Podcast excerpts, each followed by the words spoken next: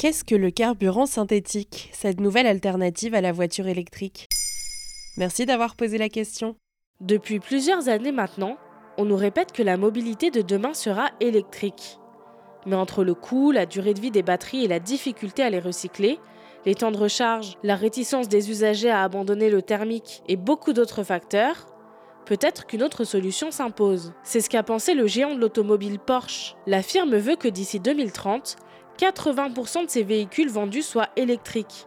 Et les 20% restants, ils fonctionneront au carburant synthétique. En 2023, Porsche espère commercialiser ce carburant, mais dans des conditions très précises. Comment s'est fabriqué le carburant synthétique? En termes simples, il s'agit de prendre de l'eau et d'en séparer l'hydrogène et l'oxygène qui la composent.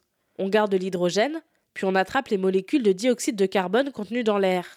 On mélange ensuite ce CO2, filtré, avec l'hydrogène pour former un méthanol synthétique qui sera enfin transformé en carburant classique. Cette opération nécessite beaucoup d'électricité, car on utilise une électrolyse pour séparer les molécules d'eau, c'est-à-dire une décomposition chimique produite par un courant électrique. De fait, chez Porsche, les ingénieurs ont installé leur usine près d'éoliennes pour garder leur tampon neutre en carbone et utiliser ainsi l'énergie renouvelable. Ils ont par ailleurs choisi une région du Chili connue pour sa météo forte en vent, s'assurant un bon fonctionnement des turbines.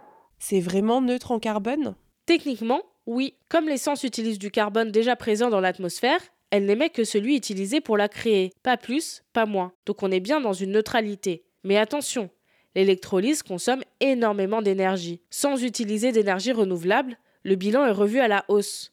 C'est la raison pour laquelle Porsche utilise des éoliennes. Et on pourra s'en procurer bientôt?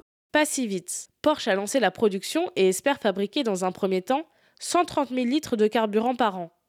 En 2024, sa capacité de production passera à 55 millions de litres, puis à 550 millions à partir de 2026. Néanmoins, ce carburant synthétique ne sera pas disponible pour le grand public. En effet, il s'adressera d'abord aux voitures de course Porsche, mais plus tard, la firme compte bien étendre sa clientèle. Attention cependant, ce ne sera pas donné. Porsche a annoncé un coût de production à 2 dollars le litre, on ne peut qu'imaginer un prix de vente au moins deux fois supérieur. Par ailleurs, pour l'instant, il n'y a pas d'autorisation de vente et d'utilisation de ce que Porsche appelle l'e-fuel en Europe. Cette innovation pourrait faire bouger les choses dans les prochaines années, mais pour Porsche, elle est surtout une manière d'assurer la production de certaines de ses voitures phares qui ne peuvent pas être converties à l'électrique.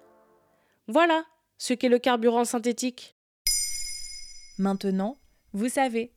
Un épisode écrit et réalisé par Mayel Diallo. Ce podcast est disponible sur toutes les plateformes audio. Et si cet épisode vous a plu, n'hésitez pas à laisser des commentaires ou des étoiles sur vos applis de podcast préférés.